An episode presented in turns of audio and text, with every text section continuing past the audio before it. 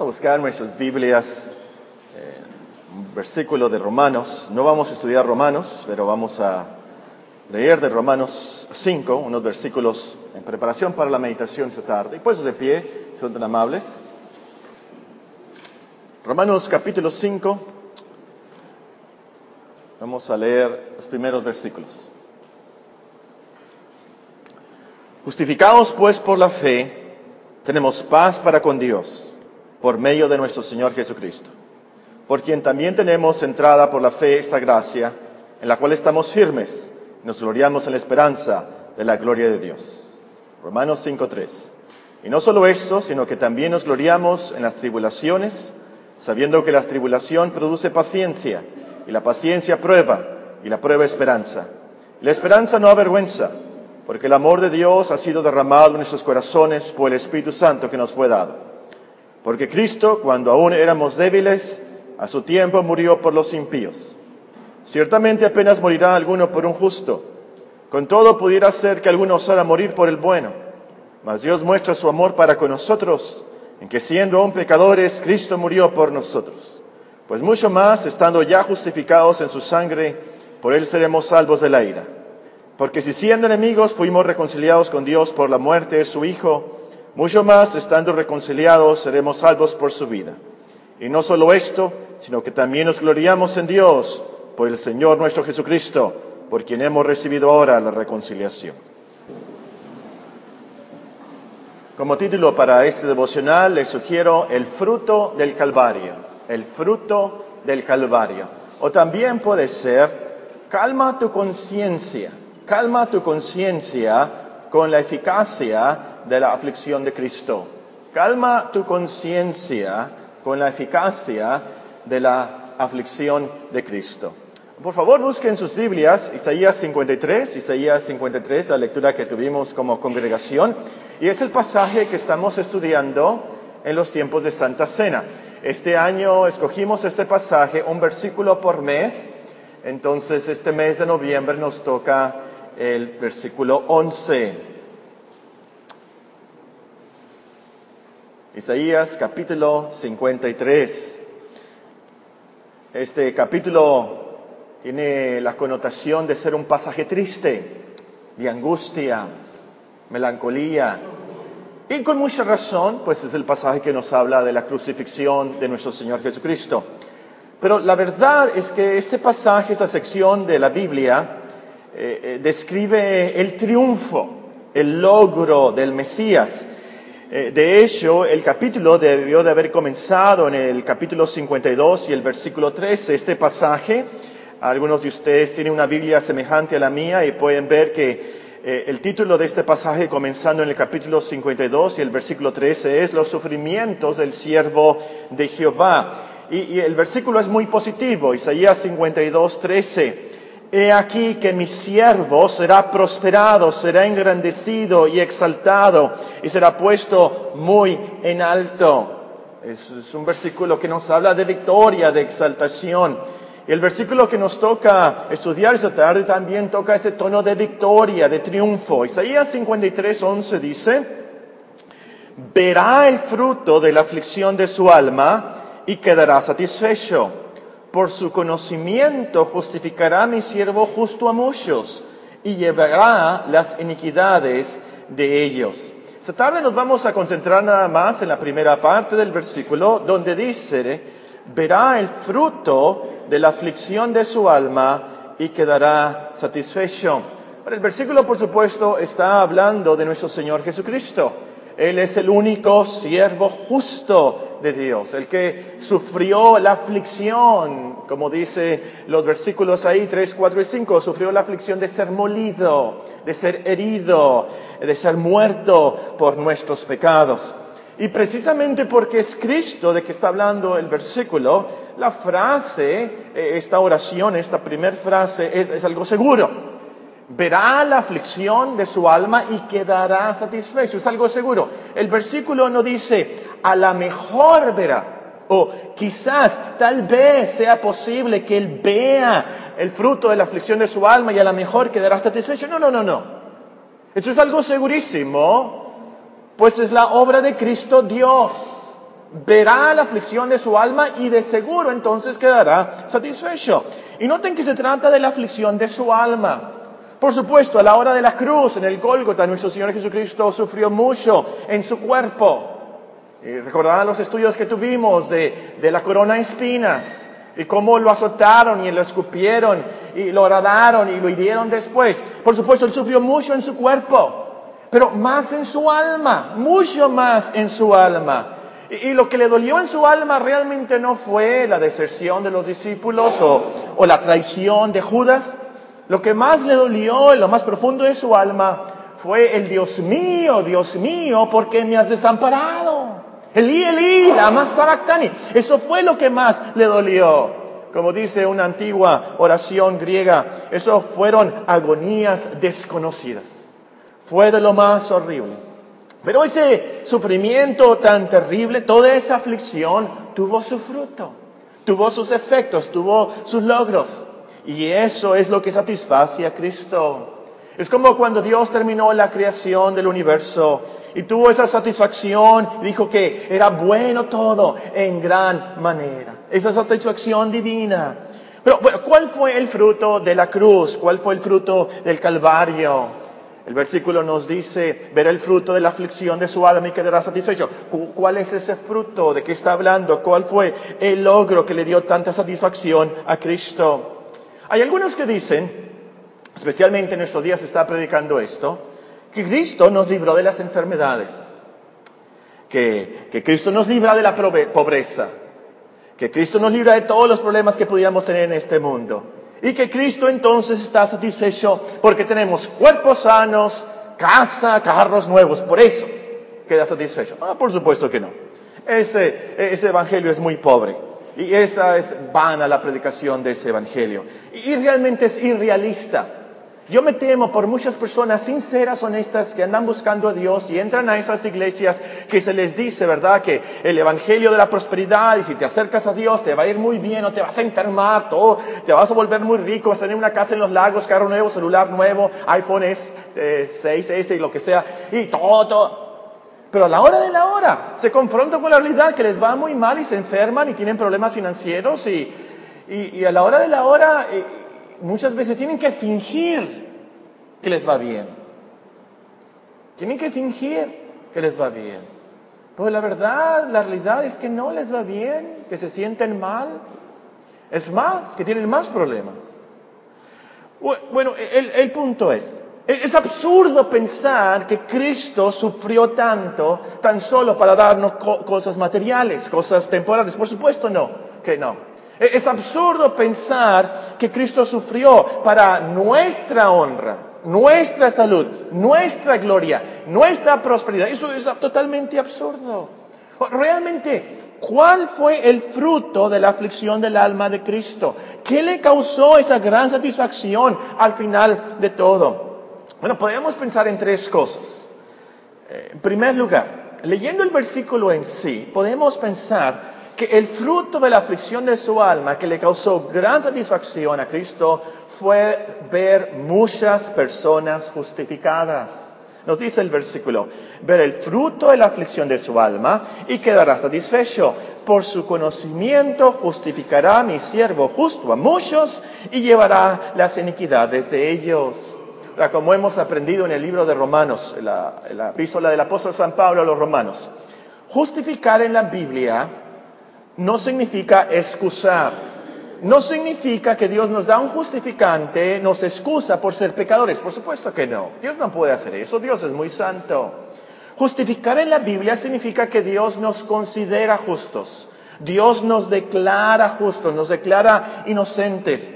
Y esto es posible precisamente porque Cristo, el siervo justo, sufrió nuestros dolores, sufrió el castigo que merecía nuestros pecados. Por eso Dios nos perdona y nos puede declarar justos porque pone a nuestra cuenta la justicia de Cristo. Por eso el apóstol Pablo dice en cierto lugar, al que no conoció pecado, a Cristo por supuesto, al que no conoció pecado, por nosotros lo hizo pecado, para que nosotros fuésemos hechos justicia de Dios en él. Entonces, hubo un intercambio. Cristo recibió nuestros pecados y nosotros recibimos la justicia de Cristo. Por eso entonces Dios nos puede justificar cuando conocemos a Cristo, como dice aquí nuestro texto. Y entonces Cristo tuvo gran satisfacción al ver a muchos justificados por su aflicción, por su muerte, por nuestros pecados.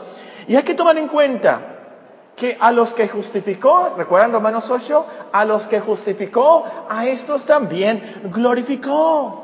En otras palabras, nuestra justificación tiene efectos secundarios en nuestras vidas, efectos eternos. Es por nuestra justificación, luego somos transformados. Es por nuestra justificación que somos a lo último purificados totalmente para que podamos entrar a la gloria eterna con Dios. Entonces, esto de la justificación incluye mucho, desde el principio de nuestras vidas hasta el final. Incluye nuestra justificación, nuestra salvación, nuestra adopción, incluye nuestra resurrección, al final incluye la eternidad con Dios. Entonces, esto es el fruto que satisface a Cristo. Y hay que subrayar que dice muchos. Muchos, dice, ver el fruto de la aflicción de su alma y quedará satisfecho. Por su conocimiento justificará a mi siervo justo a muchos. Ahora, tal vez pensamos que los cristianos reales son pocos, pero todavía falta tiempo. Hay algunos teólogos, no sé ustedes, los teólogos, ¿dónde están los teólogos del hermano Jankowski? Por ahí debe estar. Hay algunos teólogos que consideran que los bebés que mueren en su infancia se van al cielo. Los bebés que mueren abortados se van al cielo. Las personas discapacitadas que no pueden tener de alguna manera cierta fe, se pueden arrepentir, tienen esa discapacidad. Niños con síndrome de Down, por ejemplo. A lo último son justificados por Dios y esto hace que muchos sean justificados al final. Y eso es cierto, Dios puede hacer eso, por supuesto. Pero también puede salvar a personas normales y a personas muy difíciles, a personas como Saulo de Tarso, a personas como Manasés, a personas como nosotros, como nuestros amigos, nuestros parientes, nuestros hijos. Él puede salvar a muchos, justificar a muchos por el conocimiento de Cristo. Y el punto es aquí, el fruto de la aflicción del alma de Cristo fue ver muchas personas justificadas y por eso tiene gran satisfacción. Como dice en Apocalipsis, una multitud que nadie puede contar, millones y millones de personas. El sacrificio de Cristo no será en vano. Logra su propósito, como dice en Hebreos, de llevar muchos hijos a la gloria. Esto no depende del hombre, esto depende de Dios. Y por esto es esto seguro. Verá el fruto de la aflicción de su alma y quedará satisfecho. Entonces, realmente, ¿cuál es el fruto de la aflicción del alma de Cristo? Número uno, ver a muchas personas justificadas. En segundo lugar, ver las obras del diablo destruidas. Y con esto pueden ver pasajes como 1 de Juan, capítulo 3, 1 Juan capítulo 3. Ahorita vamos a ver otros versículos, pero este es el punto de partida. 1 de Juan capítulo 3 y el versículo 8. La epístola de San Juan, la primera, capítulo 3 y el versículo 8. Nos dice la palabra de Dios. El que practica el pecado es del diablo, porque el diablo peca desde el principio. Para esto apareció el Hijo de Dios, para deshacer las obras del diablo. Para esto apareció el Hijo de Dios, para deshacer las obras del diablo. Y claro que Cristo tiene gran satisfacción al ver al, al archienemigo de Dios vencido. Tiene gran satisfacción al rescatar a los cautivos del diablo. Tiene gran satisfacción al condenar al diablo y sus secuaces. Esto es lo que leemos en la Biblia.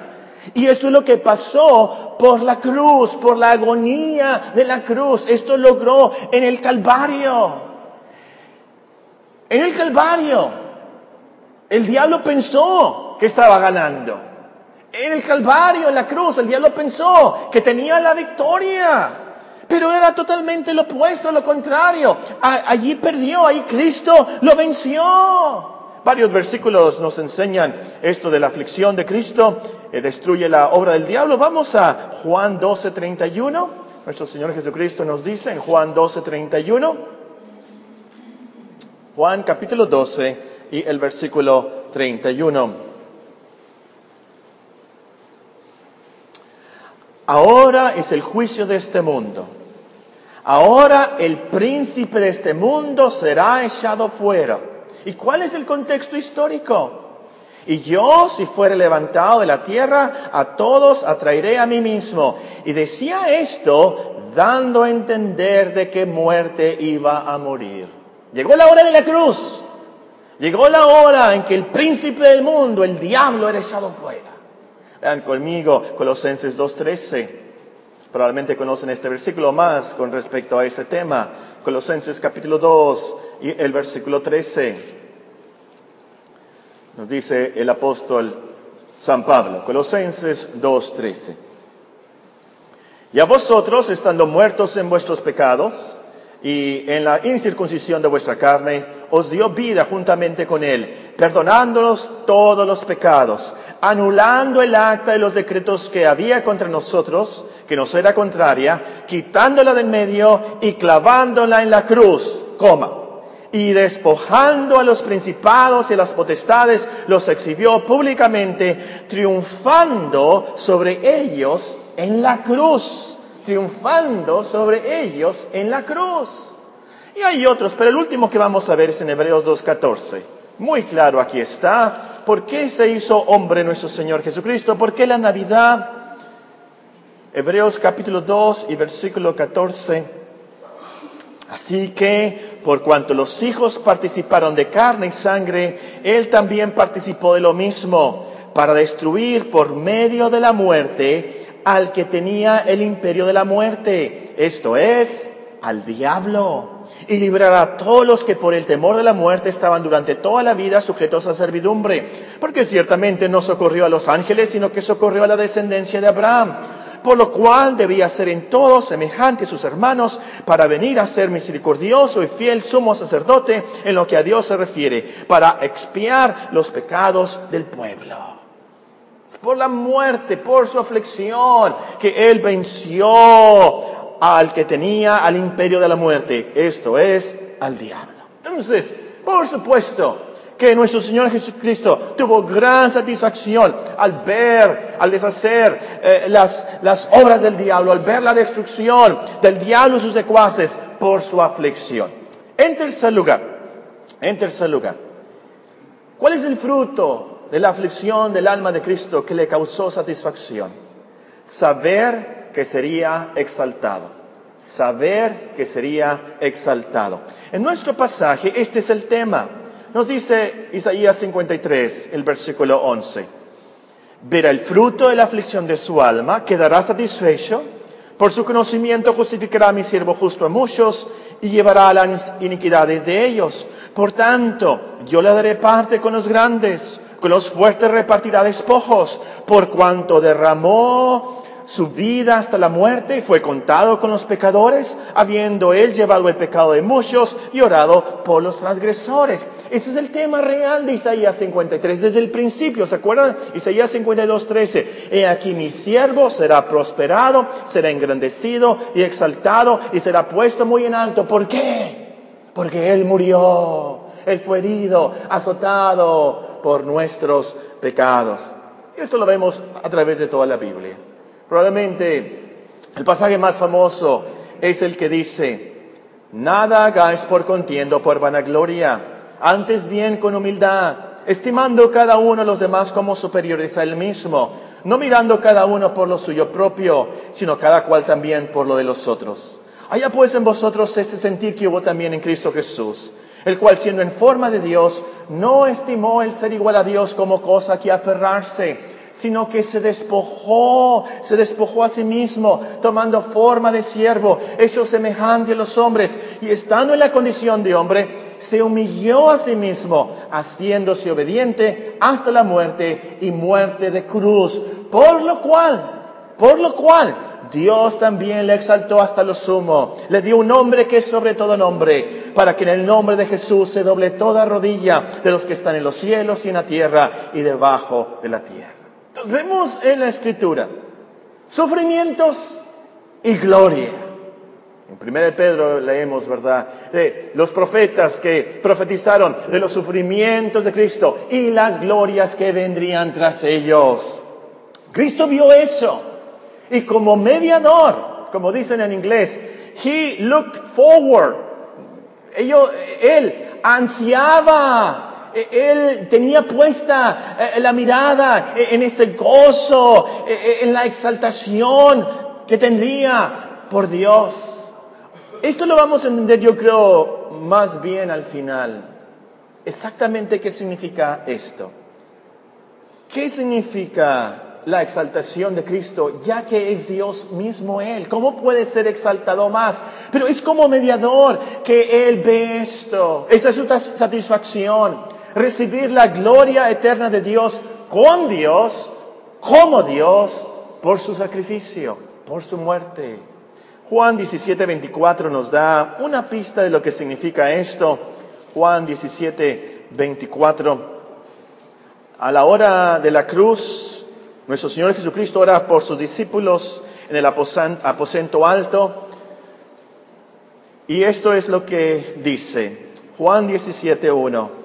Estas cosas habló Jesús, levantando los ojos al cielo, dijo, Padre, la hora ha llegado, la hora de la cruz.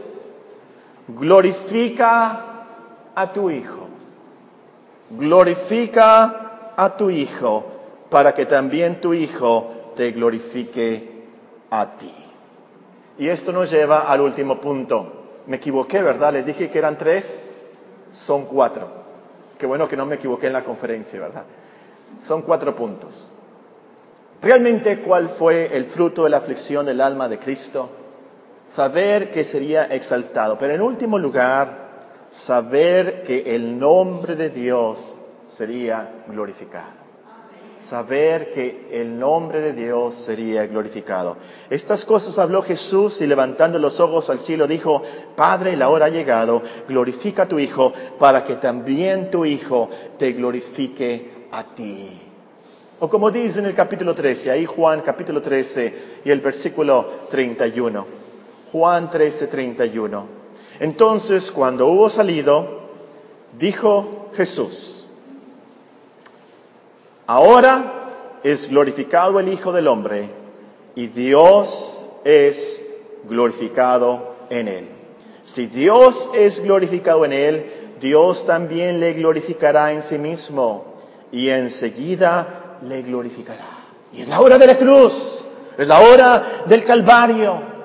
Y esto, hermanos, esta condición nos lleva realmente al origen de todo, a la fuente de todo. ¿Por qué nos hizo Dios? ¿Por qué crió Dios el universo? ¿Por qué nos escogió Dios? ¿Por qué murió Cristo? Alguien pudiera contestar, bueno, para que no nos fuéramos al infierno y fuéramos al cielo. Realmente esa no es la respuesta correcta. ¿Cuál es la razón de todo? Y realmente, ¿qué es lo que satisface más a Cristo?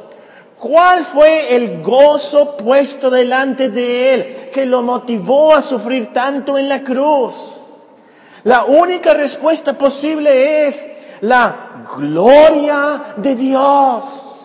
La gloria de Dios. O como leemos en Efesios capítulo 1, tres veces, tres veces dice en Efesios capítulo 1, ¿por qué nos escogió Dios? ¿Por qué nos perdonó Dios? ¿Por qué predestinó todas las cosas?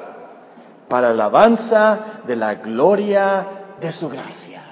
Para alabanza de la gloria de su gracia. Para alabanza de la gloria de su gracia. Ese es el gran fruto de la cruz. Ese es el gran fruto de la aflicción del alma de Cristo. Eso es lo que realmente lo satisface. Que Él murió para la gloria de Dios eterno. Es lo que nos enseña nuestro texto ver el fruto de la aflicción de su alma y quedará satisfecho. Por su conocimiento justificará a mi siervo justo a muchos y llevará las iniquidades de ellos.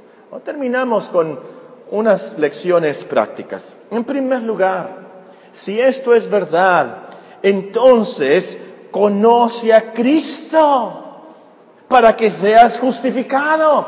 La única manera que Dios te puede declarar justo inocente al final es si tú conoces a Cristo. El versículo es muy claro. Ver el fruto de la aflicción de su alma quedará satisfecho.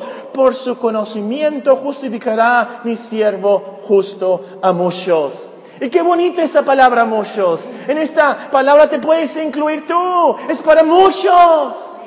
Muchos, muchísimos, millones y millones. Entonces, conoce al Cristo de la Biblia. Cree en Él como el Hijo de Dios que vino a este mundo para salvarnos de nuestros pecados. Eso es lo que nos justifica. Yo te invito esta tarde, no a que levantes tu mano, pero levanta tu corazón a Dios y dile, Señor, ten misericordia de mí, justifícame, sé que soy pecador, ten misericordia de mí. Y Él te justifica por los méritos de Cristo. Antes de que salgas de las puertas de esta iglesia, pídele a Él que Él te justifique y Él te declarará justo. ¿Por qué? ¿Porque eres bueno? No. ¿Porque haces muchas cosas buenas y vas a hacer muchas buenas obras? No. ¿Por qué? Porque Cristo murió. Su siervo justo murió por nuestros pecados.